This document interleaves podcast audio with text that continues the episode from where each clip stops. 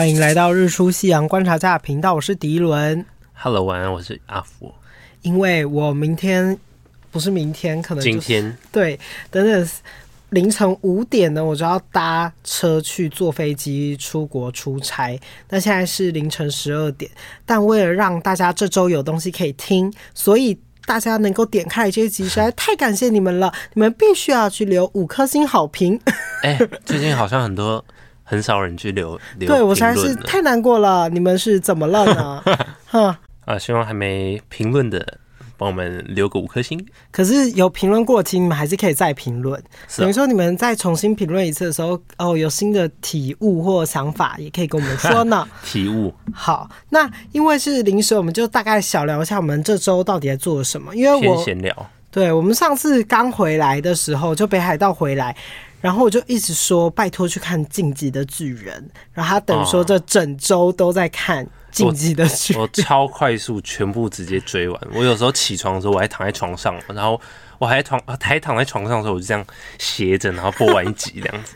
他每日，他是看到没日没夜，晚上也在追，早上也在追，中午也在追。对，因为我是一直都跟播的，我从高中。高一的时候追到现在，整整过了十年。然后我看到最后一集的时候，真的非常非常的感动。然后看的时候就一直拜托他，然后我隔天还马上去，就是那个华山有一个晋级的巨人的香水快闪店，然后马上就去买了一个李维的香水。那时候我是不是也已经看完了？真品乓好像是，对对对，你是看完的那一天。因为然后就说没有啦，还剩最后最后的后篇还没看。哦，对，因为我那时候我没有。继续追下去是因为，呃，我那时候看到野兽巨人来，然后我就没有再追了。但是后来我就忘记我到底看到哪里，然后前面剧情也都忘记了，所以我就一直迟迟没有去追。然后想说他也还没有完全更新完，因为我看他追的很辛苦，因为一集都要等很久。对，因为他已经有好几次都是说什么这是最终章啊，你有看到？什么什么的。对对对，然后每次一看完之后，我整个就是眼睛瞪大，说哈。就这样就断在，因为其实我是属于动画派的，因为，但我漫画也偷看一点点，但因为一开始那个画风实在让我咽不下口，那咽不下去。对，但我真的很感动，谢谢他这位大神创造了一个如此之棒的作品，嗯。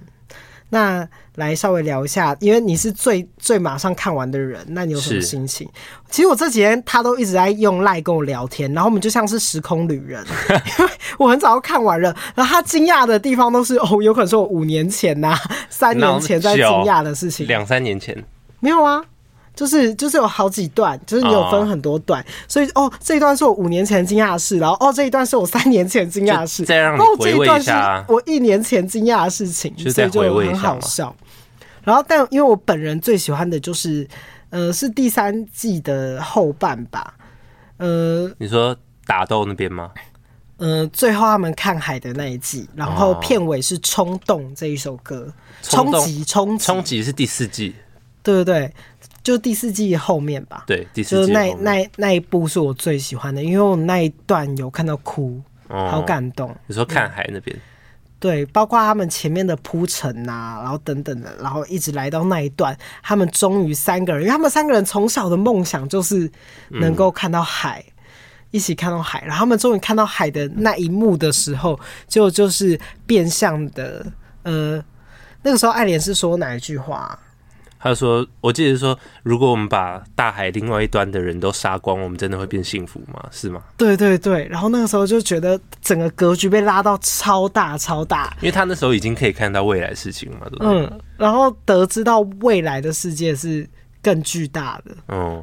然后呢，很遥遥无期。我那时候想说，他们三个终于看到海了。然后那个阿尔敏跟那个艾尔莎都是。很惊讶，然后很开心，很很很幸福的脸，结果就只有那个艾伦就是一脸臭脸，然后说我们把对 对对面的人都杀死，我们就可以幸福了吗？我想说为什么他会这么脸那么臭？结果好像看到后来就知道为什么了。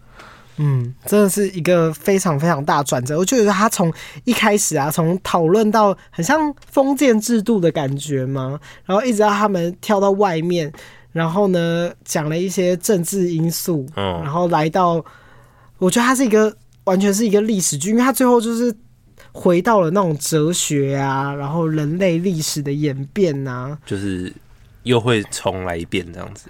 对，我现在真的很难把它讲到很好诶、欸，因为它真的就是一个很强的剧。但我觉得很酷的地方是我们一开始前几季就是以为他们的敌人只有巨人而已，结果到后面他们敌人竟然是人，从巨人转变到人，所以就是他们在打斗的时候，他们的心情转换就是那边也很重要。嗯。对，我这边讲一个稍稍微有点政治因素的事情，因为我因为其实我在看这部的时候，我想到在很久以前的时候，我爸都会跟我说，因为小时候也会很害怕战争嘛，或者是战争可能会发生，那我们唯一对我们有威胁比较多的就是中共嘛，然后那时候我。哦，有时候小时候我就会问爸妈或是老师说，嗯，他们会不会打过来啊什么的？小时候又会更害怕这样子的事情，然后那个时候都还会记得说，爸妈都说不会啦，不会啦。然后，但是当你长大的时候，呃，爸妈的说辞都变得不一样了。我还记得有一次长大的时候，我爸好像谈到这类这类的问题，嗯，他就跟我说，嗯。当然非常有可能呐、啊，然后我就问为什么嘛，他又说永远人吧，就是人就是喜欢打人呐、啊，渴望战争。对对对，然后就说那这样子又有什么意思？中国人不是都说我们都是华人吗？那为什么呃同胞人要打？为什么要打同胞人？中国一家亲。对，然后呢？结果我其实我觉得我爸讲那句话有点醒我，他又说其实世界上所有的战争都是自己人最爱打自己人。是哦。你看，很多都是同个种族，明明是同个种族的人，他有可能被分支了好几个地方，为了地啊，为了资源啊等等的，一下子又翻脸不认人了。嗯，所以其实所有的人类都是自私的，我们都会为了自己的利益，然后呢去打所谓的是自己人，就像是大家都会说哦，世界一家亲，什么嗯，什么全球化，以前都渴望那一种感觉，结果有关利益的这些事情的时候，就会。对，我以前看那种童书的时候，都会说，嗯，我们就是要接受世界上不同的种族啊，不同的人种，然后呢，可以活得 happy。然后你看，其实《进击的巨人》，我觉得他就很完整描写了所有人的心境转换，即尽管世界再怎么改变，你看最后过了两千年，可能历史永远都会重演。嗯，所以我们永远都会活在嗯。被恐惧支配的世界，嗯，我觉得那个巨人是等于是我们心目中所有人类都害怕我们变成那样子的人，嗯，因为我们都渴望有力量，然后呢去践踏所有一切的生命，嗯，因为其实像艾伦他最后的目标，他他其实就只是想要那个看到这个世界是平的，他看对我还是不我我还是有点不懂他艾伦最后为什么要。发动地名，然后踩死一堆人。呃，除了他本来就是所有事件的唯一的导演，我觉得我只能用这样子去解读，因为他已经看到了最后结局，他只剩他重演了好几次，只剩这一个方法是他觉得嗯已经还可以接受了，就至少还有活下两成人，可能全部都有经过他的演算，可我觉得还是可能很多人没有办法理解他为什么会做这样子的决定。嗯，但。但这全部整个命题都扣在自由这个问题上嘛？嗯，所以其实每一个人所认定的自由是不同的。对啊，嗯，他的自由是自私的，但其实每个人的自由都是自私的。他去践踏别人的时候，等于是剥夺了别人活着自由的这个权利嘛？嗯，对吧？但艾伦他想要做这样子不义的事情，其实他也是自由的。嗯。因为他的自由意志驱使他想要做这样子的事，尽管其他人自由意志觉得这件事是坏的事情。嗯，每个人觉得自己的自由都是自由的。等于说，从他某一个地方看他是坏人，但从他自己的角度看，或从别的角度看他不是，他就故意带到我们每个人去看的那个角度不同。那这部片最神的不是就是没有。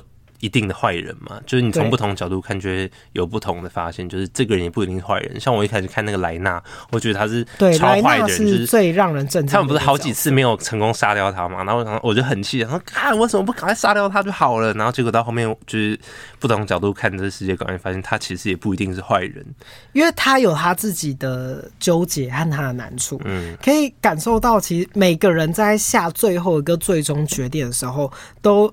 就是牵系着每一个人，嗯，有可能那个结局就会带向不一样的地方，嗯，嗯，其实最其实整部最后面，我觉得最突出的角色其实就是阿尔敏，因为阿尔敏他的角色是从一个弱鸡大弱鸡，然后呢，不断的成长成长，变成一个心智成熟大人。然后他就讲出了那一句他最有名的话嘛，就什么都无法舍去的人，那什么都没有办法改变，什么都改变不了。嗯，我觉得这句话其实。烙印我很深，因为他好像每一季都会突然蹦出这一句，就等于说他准备要下重大决定的时候。嗯、然后我跟你一起看的时候，他不是有一段一直被施加压力吗？其实我第一次看的时候没有这样子的感觉啊，哦、是我每个人都要。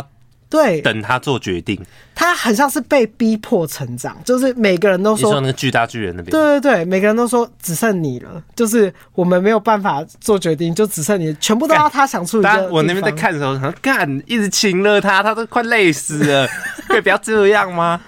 可是大家的确只能依靠他喽，对，但他的决策终究是会让大家比较幸福，所以我觉得他算是有领袖气质的人，嗯，他就跟那个。第几届团长啊？那个李维服从的那一位，嗯，但他最后也成功变成团长了，对对对。就是、所以我觉得有领袖气质的人给人的感觉就不一样，他能够去统掌所有的事件，包括他必须要为了所有事情做出一些牺牲。嗯，其实像李维跟那一段，我真的是，其实那一段我很难过，尤其他冲下去要，他知道自己一定会死，要牺牲的时候。艾尔文，艾尔文那一段要跑去迎接巨人，就分着马，然后带一堆新人要一起去送死的时候，你那时候有说超热血，因为那时候我在旁边。没有，那时候是哦，我觉得很感动、很热血，是他们准备要去参加这场战争的时候，然后场内的人不是不是就鼓励他们说加油，你们一定要成功，就是你们任务一定要达成，然后从来都没有这样子对他们这样呼喊过，然后那个艾尔文团长就就是也。很热血，然后对他们叫，就是啊这样子。呃，我觉得那一段其实让更多人审视的是那一些呃那一些调查兵团的人跟艾艾尔文之间的对话，因为他们不是知道自己一定就是去送死的嘛，嗯、然后那个样子的时候的心境转换，就是说，其实这世界上的很多人大多都是。没有办法被写进历史的牺牲，但他其实他们都做了一些贡献，是为了自由去争取，为了一些东西而去牺牲掉很多人的性命，去换得一些什么。嗯嗯，所以那一段我很感动的地方是这里，就是他们的牺牲才有办法呃达成跨一小步进步，终于换来人们的信任了。这样对，而且只是一点点。嗯。而且他们得到了只有一点点的往前，然后后面还是有很多很多非常艰难的挑战在后面。可是这一段就是让人非常的感动，而且李维对他用情至深呢，而且感觉有一种就是他知道他已经很累了，那没关系，因为李维一定是希望他活着啊，但他妥协了吧？他知道。该给下一个世代，他就等于说他脑袋里已经想了很多很多东西。但他自己有说是因为他自己自私，就是希望艾尔文可以在这边就休息休息，不要再继续活在这个世界上虐待自己。嗯、真的很感人呢，因为 而且其实艾尔文是一直一心想要去看到那个地下室的人，然后他在这一边就，就对，好可惜哦。对对对，他超想要看到那个地下室。嗯。可是大家都知道他累了，他为了这个目标牺牲了这么这么多。因为他从小就想要去证明他爸的这个理论嘛，猜测？对。所以你最喜欢的角色是李维吗？对。嗯、呃，我喜欢他的原因其实主要是他的角色魅力啦。他角色魅力真的很强，因为他很帅啊，然后打斗很强，身高跟我差不多，这是重点吗？对，反正他就整个人给人家的气质跟气场。很不一样，可是里面如果要说我最喜欢最喜欢的角色，可能还是阿尔敏，因为阿尔敏，所以第一名是阿尔敏，不是我第一名是李维，我我喜欢的内心转折的角色是阿尔敏，因为阿尔敏有很多那一种在意识沟通上一些比较探讨内心层面的事情，像是在梦的延续吗？还是那一段在探讨生命的本质是什么？其实生命的本质有时候求的。根本不是什么，只是为了某一个片刻而存在。其实这也是我一直蛮信奉的一个理论。今天我们活着，一定是为了去创造某一个片段而活着。像阿尔敏不是拿起一片叶子吗？嗯，他拿起叶子的时候就说：“呃，其实那一天，呃，跟他们三个人跑步在那个草原的时候，他突然发现，好像只是我活着就是为了这一刻，这样为了这一刻，而这一刻就是永恒嘛。对，其实人追求的就是某一段永远忘不了的记忆，嗯，去活着。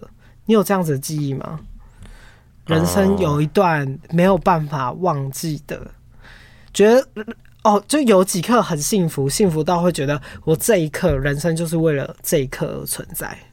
偶尔吧，偶尔，比如说出国的时候啊，也太多了吧？你说像北海道嘛，可以看到美景的时候这样子，或者是在东京啊，就是呼吸日本的空气，凉凉的，然后就是会有不同的味道。哦、嗯，就我那个味道会印在我的脑中，嗯，然后我就想着，我希望下一次，我希望可以活到下一次再去吸那个空气。嗯，我懂你的意思。像人的人活着的本质，最终，因为他那个时候比较在探讨的是支配恐惧还有死亡这个概念。嗯，但当我们都得知自己终有一天会死亡，那我们在死亡之前，就是要奋力的去。奋斗，嗯，像有一首诗，不是就说我们要努力的嘶吼，对对所有事情都要保持着疑惑跟抱怨，有一股怒气，嗯，你才有办法好好的活着，因为你才可以对很多事情有情绪、有感动，这样，嗯，所以我觉得这部真的很赞，嗯，就像活在当下，但是这句话。很难做到，我觉得我也很想要活在当下，我也很想要做我自己喜欢做的事情，但是就是很难。但是我还是会想要尽力去达成这件事情，因为这个社会层面有太多东西的框架跟规范，嗯，会让人家没有办法可以随时去踏出这样子的事情。嗯，所以这部让我们更看到，他们其实没有办法说。像我们现代人能够有活出自己的价值是什么？他们是活在一个战争底下的状态，他们只要能够活着就已经很幸运了。所以他们为了活着去创造那些平凡的幸福。像说我能够跟一群好朋友逛市集，他这件事情记得很深刻。哦，那或者是像那个吉克，只是永远记得跟他爸爸在丢球的那个来回来回丢的片段。不是爸爸，是那个一个。科学哦，那个科学家哦，抱歉，大家抱歉。嗯，反正就是很多生命中的这种小小片段。嗯，像我想到很多有很多小小片段，像我之前分享过的，嗯、呃，跟奶奶一起牵着手回家，在夕阳的下午啊，或者是嗯、呃，第一次。被告白或者是什么，就有很多这种很酷的这种小小的体验等等累积在一起，其实你会觉得这一生活的也值了，这样子的感觉。像看的时候，最后一集李维有给我这样子的感受，他真的很努力活着，包括他的身体，已经变成一个老残穷的感觉。他这个就是。破布偶哎、他最后是一个破布偶，我很难过，你知道吗？我看那幕我都快哭了，还发棒棒糖，他就是人类第一代的那个发棒棒糖始祖哎、脚已经没了，眼睛一直看不到，然后坐在轮轮椅上面发棒棒糖。对啊，真的很难过哎、可是他他证明了他有很努力的活着，尤其是那一幕很感动的是，他不是最后终于打完，然后躺在那边，然后看着他所有的队友曾的那个影子，嗯，就是心脏沙沙给我的那个。感受就是希望你们的心脏都没有白白牺牲。我一直以为他被那个鱼雷炸弹炸到的时候就死了、欸。哦，对，其实那个时候我跟你讲，那个时候是所有大家在盛传，因为那一阵子呢，就练三创做完这一段之后就。停了一下下，大家都在所以全部人都说干死了死了死了，然后那所有人都说没有没有，就大家就那个时候讨论度超高。难怪我会有一个印象，我那我那时候就是看到有人说李维死了，因为其实那个时候大家的讨论都是他死了。哦、对，结论是这样，因为大家为了不爆雷呢，所以呢大家都会说他死了。哦、所以我那个时候才不跟你讲。哦、嗯，对，要自己去体验那个感受上的变换。可他后面真的就是一个破布偶、欸，哎，好惨、喔，好可怜。他说这边还有一个。很像被缝过布偶的疤，但那个蛮帅的啊，是没错啦。好，那我刚刚讲到你最喜欢的角色是李维，那你猜我最喜欢的角色是谁？哇，你最喜欢的角色哦，我想一下哦，会不会很难猜啊？不会，很难啊？不会很难猜啊？不会很难猜，不知道。偏后期，因为我很喜欢那个法尔科。哦，他喜欢可爱的角色。呃，对他长得很可爱，再来是他心地非常善良，他没有因为他国家的教育就去恨那个恶魔岛的人。他不会因为就是哦，就是长辈们灌输他什么观念，然后就觉得另外一个岛的全部人都是邪恶的。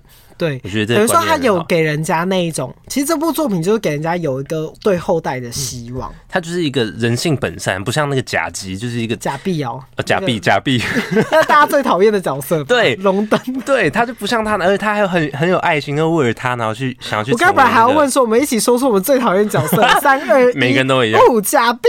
对，对，而且我还看网上有人论坛讨讨论是什么，就是说，其实真正巨人的结尾是假币死在什么什么地。地方，然后爱莲被救出来，超好。那也不错。你看有人说假币是什么枪？那个枪之恶魔，因为他看他超会用枪的，他超强的枪王。对，然后可是他其实看到后期可以想到他要表达的。对，我后期有转了，有转弯，没有那么讨厌他。因为其实他本来就是站在某一方的立场去想，对，是等到他真的发现所有事情的真相的时候，已经来不及。他没有像法尔科那么善良。嗯可是我觉得他就是给我们很多人一个警惕啊！其实我们基本上所有人都是假，应该大部分人都是他，都是假币。对，我也觉得，我们都坏坏 bitch。我们就是 就是我们看到不对的，我们都会很快的就去反驳，没有看到事件背后的真相。对，应该大大家都是这种小白痴。希望我可以变成法尔克，而且还有一个原因，你知道为什么吗？因为他的巨人形态真的太帅了。哦，他是它是一个像老鹰一样的鸟，会飞。你知道为什么它会飞吗？我后来有去做资料。因为它不是有喝到那个极客的脊髓液吗？嗯，嗯，所以它就是巨，它其实就是呃，二只巨人加那个野兽巨人的形态，只是它的野兽巨人是鸟，因为历代的每个野兽巨人都有不同的形态，有人是鳄鱼啊，有人是马啊什么的，对，它是 它是野兽巨人的老鹰形态，对，而且很有趣的是，它法尔科，你知道英文是什么吗？英文是 Falco，你知道 Falco 是什么吗？不知道，就是鸟的意思。那那个很深呢，那个那叫什么？大乱斗里面有个角色是 Falco，就是那个老鹰啊，蓝色那一只，对，很酷。所以它名字本来就是一个鸟的意思。反正我觉得很多人都聊这一部，我们聊的已经不够好，可我们就是以我们两个人就是开心的聊天。但我们觉得我们刚刚有聊到一下，好像蛮深的东西，我也不知道。嗯，是吗？大概就是这样。有吗？但我最喜欢的是最后，最后，最后谈完哲学之后。他们扣回爱的本质，就是爱的本质究竟是什么？因为其实我觉得他很多人都会把爱讲得很俗烂，但但他我觉得他把爱这件事情讲得很，因为很多人一定就会想说，干那个那个女人就为了这个侍奉这个王，然后两千多年，然后就觉得很瞎，你知道吗？我那时候就有猜到说，一直看不开。他们不是在猜说，为什么他明明就这么大能力，为什么还要服从那个烂王？对。然后那时候就猜说。干，该不会是因为爱吧？对啊，可是这样子世界上就只有爱，这样子也对我想说应该就是这样，可是就很很很不知道怎么讲，很烂呐。就是，可是其实你认真想，其实生命中有很多这样子的人，他们可以为爱做出很多很疯狂的事情。确实，嗯，所以如果我们先套这个逻辑进去，今天这个人已经爱到发疯了，他就是一个爱到发疯的人嘛。嗯，那他今天所有的投射都在那个人身上，谁啊？米卡莎，米卡莎，因为他就为了看到米卡莎最后亲艾伦的那一幕，你知道为什么吗？什么？为什么？因为这就是所谓的嗯放手吧，爱的本质是放手，因为他是一个爱到发疯不肯放手的人，而米卡莎因为我爱你，我也是爱到发癫了，但是我愿意因为爱你而去杀了你，可放你自由。可是我还是很不懂，为什么那个尤尤什么，就是最初的那个尤米尔吗？尤米尔他因为米卡莎，嗯，就是为什么是一定要因为他才他才能就是结束这一切？就是他不是他在他在等的人一直是米卡莎吗？因为因为他就是为了这一幕而活着啊！为什么？因为尤米尔不是可以看透所有的时间线吗？对啊，他为什么一定要看到他杀掉？因因为这世界上只有米卡莎做得到。不是，那他假如说他成功就，就就是比如说像是睡，就是他如果看到米卡莎跟艾莲幸福的活下去，这样不好吗？他我觉得他要谈的就是爱情的放手啊。哦哦，OK。因为我们最终都会必须要有到放手的时候，不管是你的另外一半死掉。或是另外一半生病，或者另外一半必须因为某些原因离你而去，你因为他已经活了两千多年了，他知他知道爱是什么，嗯、但他不知道怎么放手，他怎么样都放不下。Okay, okay, 好，有说服，你懂吗？有些人是对爱放不下，可是其实谈爱最沉重的事情就是我要怎么放下。像是如果你今天很爱你的，假设你今天已经八十几岁了，嗯、你的老伴已经走了，如果你还活在这个放不下阴影里面。你的人生是没有办法过下去的。我要直接打那个，我要直接死。对啊，你看，你这就是放不下。嗯，其实很多你活着就是为了要放下。讲到呃，有可能有一点哲学的，没有，说不定我死也是一种放下啊。对，但是今天你是活下来的人，心理上要先放下才能死，不然这样死会没有意义。嗯、对自己来说，我只是说，如果以拿这一部剧的话，嗯、那。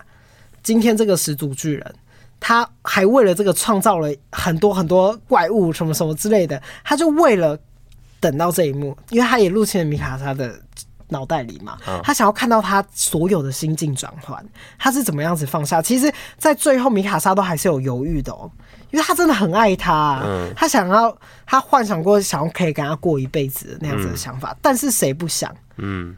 但今天事态已经演变到这个地步了，嗯，他在很快的时间内就是决定了放下最爱最爱的人，他是要有多大的勇气，而且他心里有多么的爱他，我觉得这真的很不容易，嗯，所以我我很喜欢这个最后一段，他用一个非常可能大家看似残暴没有办法理解，像刚刚你说的。但我觉得，其实所有的本质都是为了谈要怎么放下你深爱的人。嗯，因为这已经是最最夸张的放下了吧？砍掉自己最爱的人的头，欸，哎，他要抱着他的头，把他安葬在他最爱的地方。对啊，可他最后每年都会回去看他，这样。嗯嗯，其实他在他的意识里面，脑袋里应该艾伦很早就知道，米卡莎不管怎么样都会永远爱我。嗯，但。你看他那边也突然变得很孬，变成晕船哥哎，真的是被揍烂，然后还说我想他，跟十几年都永远爱我什么什么的。但其实人就是这样嘛。当我知道我永远要离开他的时候，我还是会想尽办法想要永远爱着这个人。嗯，那我们巨人结束之前来讲一个有趣的事情，就是莱纳他二莱纳他有一个叫做二巨杀手的称号，你知道为什么吗？因为有四个人。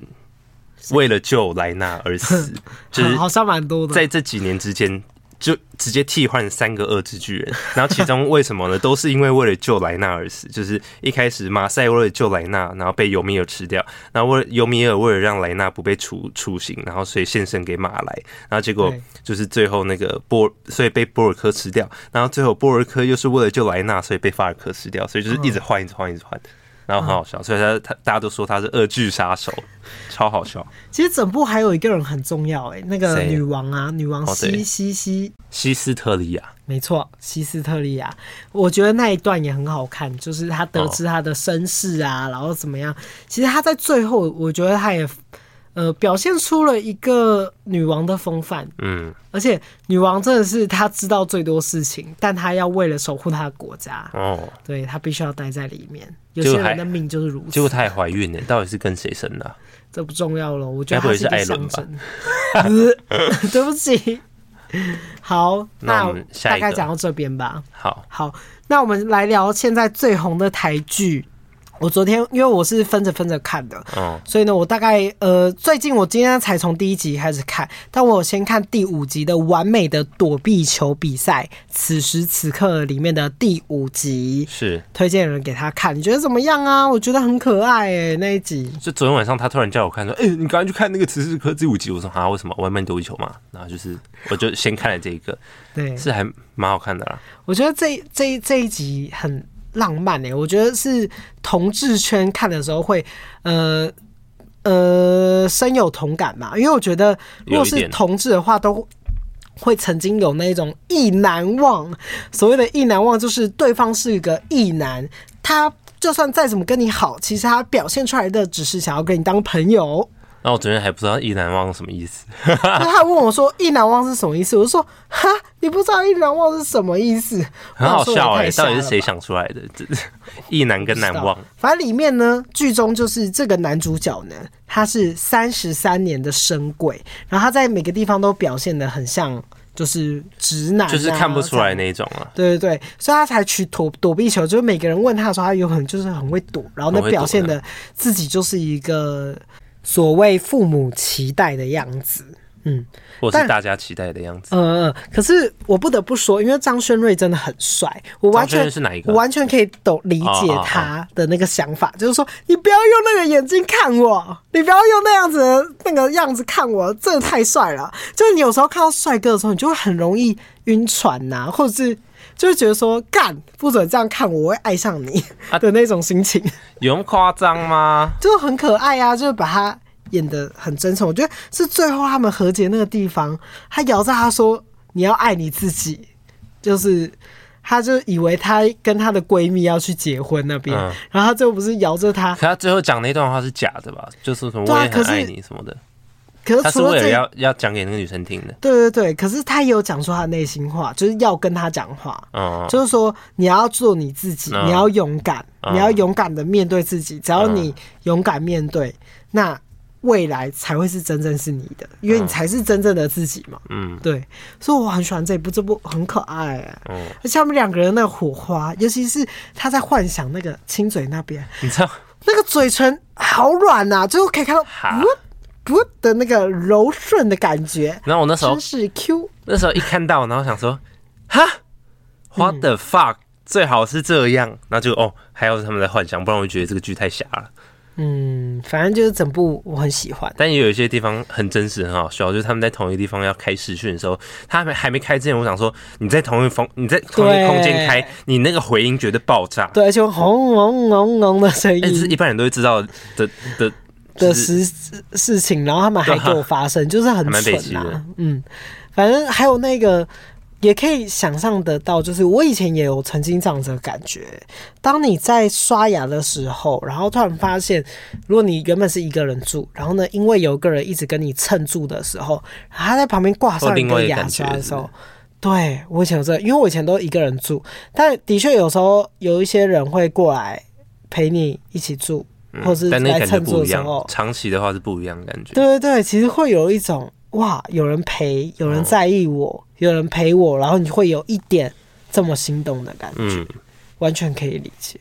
嗯，所以我在看的时候有一种心有戚戚焉，因为他正在想象，他也说就是呃两个男生躺在床上，然后呢，哦、对，有几趴的十八趴的男生，嗯。会曾经有思考过、想过，如果跟男生发生关系会发生什么样子？这十八八的直男，对对对对，嗯。然后还有那个就是躺在床上，然后他翻过身的时候，他就在思考。但因为有旁边有躺着人，他光这样看他，他就觉得很幸福。哎，嗯，对，这个感觉我有体验过。嗯嗯，所以我就觉得酷毙了，就是形容的很真诚喽。好，那我们再来聊最后一个我最近看完的剧，因为它是一次上，所以我就是看的非常的勤。就它一上线，我就每天两集、三集、两集、三集这样子，很快就追完了。那就是现在最红的，就是在《晋级的巨人》，就是现在排名第二名的《精神病房也会迎来清晨》。那他在。就是原本因为晋级的巨人太强了，所以他就一直在第一名。但他这一部呢，其实是在二三名不断游移的一部好剧。在演什么？这边跟大家推荐一下，这部是在演呢，嗯，一个护士呢，他叫做多恩，然后他原本是在内科工作，然后呢，后来他就被调派，或者是他自己心里想转职到就是那个精神科，嗯哼，精神医学的像护理师这样子。然后他在这个护理师在这个世界中里面。看到了这个精神病房里面所有心灰意冷的病人们的故事，然后他们跟他们开始有交集。那有交集之后，他在每一集每一集用不同的方式描述了很多不一样的心理疾病的患者，然后用视觉的方式告诉我们。我我觉得酷毙了。他厉害的地方是他的表现手法，他拍摄手法很强。来讲他的恐慌症哈，他恐慌症是会从脚底开始冒出水哦。很快看到那水是从自己身体溢出来，然后不断的淹满自己的空间，然后你就会像被溺毙的感觉。表现的手法不一样。对对对，没有他表现的手法就是会直接淹满整个荧幕，然后呢，整个厕所都被淹住的那样子的感受。对，那因为我我在我我之前也有恐慌症。但是就是有发生过两三次，啊、但是频率很不高。我觉得他描写的真的就是那样。嗯，那恐慌症发作的时候是很突如其来的，就是你会感觉到快不能呼吸，然后心脏这边很痛，然后你一直想要吸气，可可是你就觉得自己快死了，这就会有那一刻。不是 bad trip？不是不是，你是真的觉得快死，你会直接倒在地上哪一种。嗯、然后嘞？然后呢，吸不到空气，你会觉得自己要挂掉，好恐怖。嗯，就是一个很可怕的体验。嗯、但我人生只有发生过三次，嗯、就是印象非常深刻的那三次，所以我觉得他描写的非常好。嗯，但会引发恐慌症是有很多很多很多的原因。是对，所以我觉得它里面在讲述每一个心理疾病的过程都写得非常的。呃，真实对，像是妄想症，不不能说真实嘛，因为我们没有办法体会真正生病的人的感受。嗯，但他表现的手法是可以让一般人的人都能够体会到，哦，原来他是这样子的感觉，所以这部很有那种教学意义的导向，哦、因为你会看到说各种疾病到底是怎么样的。嗯，再来说也会有那个纠结的地方，就是照护者的问题。好、哦。像是有一个角色是他的妹妹，就是精神病患者，那他就被生活中很多人歧视，包括说像是邻居不让他入住新的地方啊，或者说那他会不会像是很多新闻报道那些精神患者突然杀人啊，什么什么，有些有小孩的人会去在意等等的这些事情，其实是完全可以同理。啊，但是你也可以从不同的角度切面去看到说，如果今天你身边的人有精神疾病。那怎么办？嗯，你也要用这样子的角度去看别人吗？你身边有人有精神疾病吗？嗯、有啊，真的、喔。嗯，那你有去怎么样照顾他吗？或者怎么样跟他相处？呃，我觉得最难的是，因为我碰过的是，其实忧郁症算是现在比较普遍见到的，嗯、那但是没有精神病这种这么严重吧？很严重，也很严重。其实忧郁症有时候伴随的，像是我不想要讲是谁，可是就是非常非常亲近的人。然后呢，在我很小的时候，就是发生了这样的事情。可是我以前不太了解，因为国中吧，还不太了解精神病究竟是什么样子的概念。而且那个时候，其实大家对精神病是更惧怕的，就是在十几年前。然后那个时候是我只知道他很难过，然后我可以去陪他。但他不理解，但直到情况变严重的时候，他会出现妄想。嗯，他会说，他会指着一个地方，然后跟我说，那边有个女孩看着我，她要杀我，这样子。嗯，就是有时候会知道，这时候才知道啊，情况变得很严重了，他必须要去看医生。这样，可是这个时候我也才终于感受得到，说像这部剧里面讲，有很多一般的人会去排斥这样子。病人的角度，我觉得里面描述的最漂亮的地方是，我不要说是谁，反正里面有个角色，他原本就是护理师，嗯嗯，就治疗这些精神疾病的病人，结果殊不知他自己也得了这样子的病，是不是？好像真实世界好像对会发生这种事情，但他去医好之后，他回来职场上班，所有人都不信任他。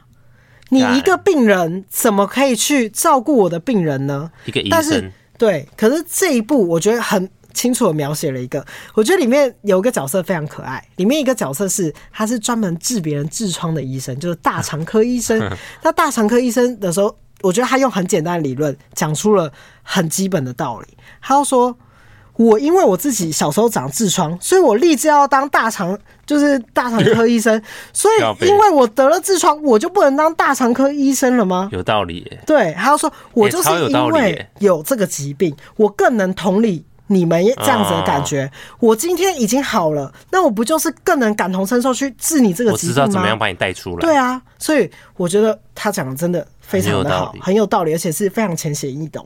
因为他就是因为小时候得了痔疮，他读书 读到一直碰到屁股好痛好痛，然后他就在读书的时候奋力图强，想说，像我这样子要当那个治疗大家的。小时候得痔疮会不会太早啊？呃，而且它里面非常搞笑的地方是，因为它有一个强迫症，它里面就是属于强迫症的患者。我一定要把你痔疮治好。对对对，所以呢，他强迫症有时候压力来，他就是折手指，折手指。但折手指的人会怎样呢？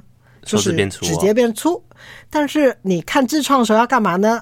要把手指戳进去，然后呢，就有一个病人就是死不要给他看，说他的手指太粗了，会痛。可是不是说折手指手指那个指指节变粗是就是是假的嘛？没有这件事情。对，我也不知道，反正就是他可能天生就是粗手指等等的。好，所以其实这部更大家让大家去看到这样子的概念，等于说我们必须要去背光的。背光处去看别人的另外一面，嗯，并且去同理别人，因为谁想要生病？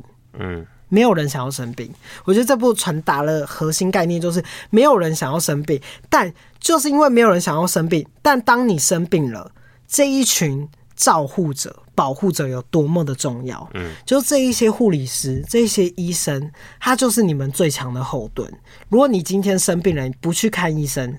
就没有才是去罔顾这一些医生存在的意义，他们就是为了你们而存在，为了守护你们而存在。嗯，所以这部真的很棒，很感人。像后面小黄都看到，突然就是会突然流眼泪这样子，我完全可以理解这样子的感受。可是我我没有哭的原因，是因为我在真实的人生已经感受过这样子的感受了。OK，那我去看看，说不定我觉得这部非常的棒。而且搞笑的地方很多，哦、而且恋爱的成分就是比较少，所以我也比较喜欢这种剧。对对对，而且这部很可爱，然后形容每个症状表现的手法也非常奇特，所以我在这边推荐给大家去欣赏这一部好剧。可以，好的，那我觉得这一集好像差不多就到这边可以结束了。嗯、那祝大家有一个愉快的夜晚、早晨，每一天，希望大家都可以做自己喜欢做的事情。然后这一周能够快快乐乐，拜拜，晚安。